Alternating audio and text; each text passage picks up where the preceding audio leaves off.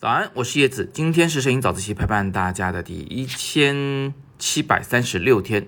那今天呢，想回答昨天早自习后方有一位叫做王开的同学的提问。他说啊，这几张照片感觉都很好，但是不知道好哪里啊，希望我能分析一下，照顾一下他这种新手。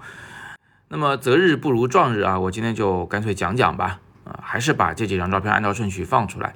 各位同学不要嫌我的照片重复啊。呃，因为我们的解读角度不一样了，你可以把今天的这个早自习跟昨天的当一个系列来看啊，这样的话你就不会嫌我照片重了。好，那今天想从哪个角度讲呢？啊，我们就从就你觉得一张照片好是好在哪里这个角度来切入，这就是王开的问题嘛。其实呢，它很容易被总结，就是我们觉得一张照片好，无非两个方面。通常一张最好的照片啊，是这两个方面都具有的。第一个方面。是它在视觉上很美，第二个方面是它能够很动人。那这个动人呢，是一种情绪上的共鸣，但是共鸣的本质是什么啊？其实是中心思想。如果要总结一下的话，你可以把这两者呢总结为表现形式和中心思想。呃如果要再精炼一点的话，我觉得中国有一个词儿说的非常好，叫做赏心悦目。你看。赏心是一个层次，悦目是一个层次啊，跟我刚刚说的倒过来了。因为我们现在的人呢，重视悦目，很不重视赏心。但是实际上，赏心远比悦目要更重要一些。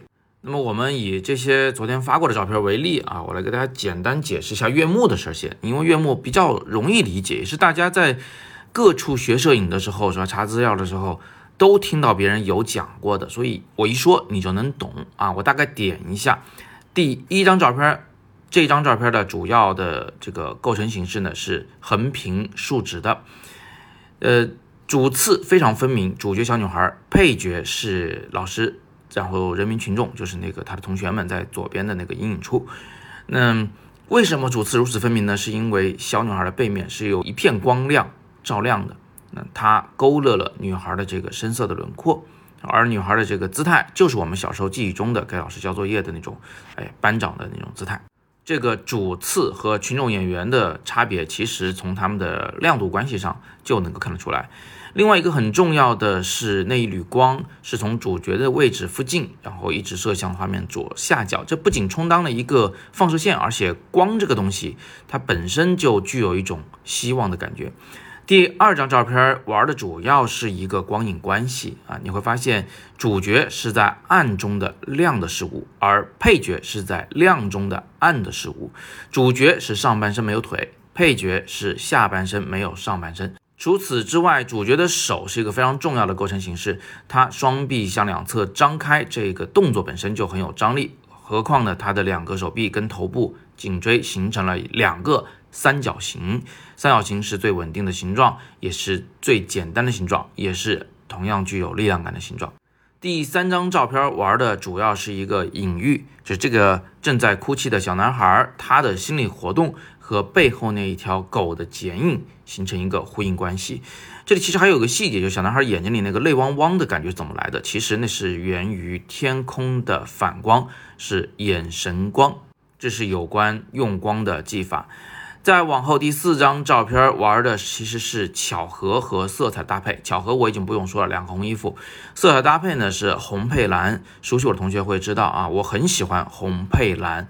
那这是两种情感上最为反差的颜色。蓝色代表着安静、深远，甚至会孤单；而红色代表着热烈、危险、血腥。它俩搭配在一起，这个画面注定非常抢镜。最后一张照片。我比较喜欢它的那个光线啊，它是一个侧逆光方向照过来，所以你可以看到那个高一点的小女孩，她的脸上啊，包括头发上，就手上都形成了非常漂亮的轮廓光。另外呢，这个画面的抓拍时机也非常重要，就那小女孩她看着食物，手要伸过没伸过去的那个样子啊，呃，就是这种模棱两可的瞬间。这个呢，就对观众来说会更有代入感。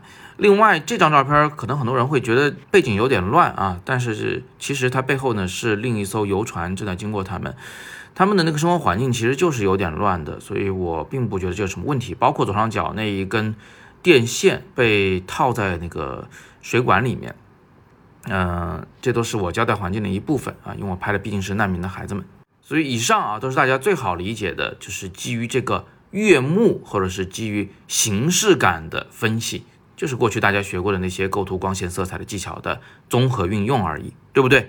但是，一张真正的好照片，光靠这些东西是无法打动人的，它顶多只能做到悦目。而如果你想做到赏心的话，那个真的是要有些功夫的。这个我今天这几分钟时间啊，可能真的很难给大家讲清楚。如果用最简单的话来讲，就是首先你的这个主题得从你自己出发去掏啊，是真的是要把心掏出来。那第二呢，是你的表达要非常的恰当，你所运用的所有的表达形式，就是这些构图、光、色彩，都要服务于你的主题。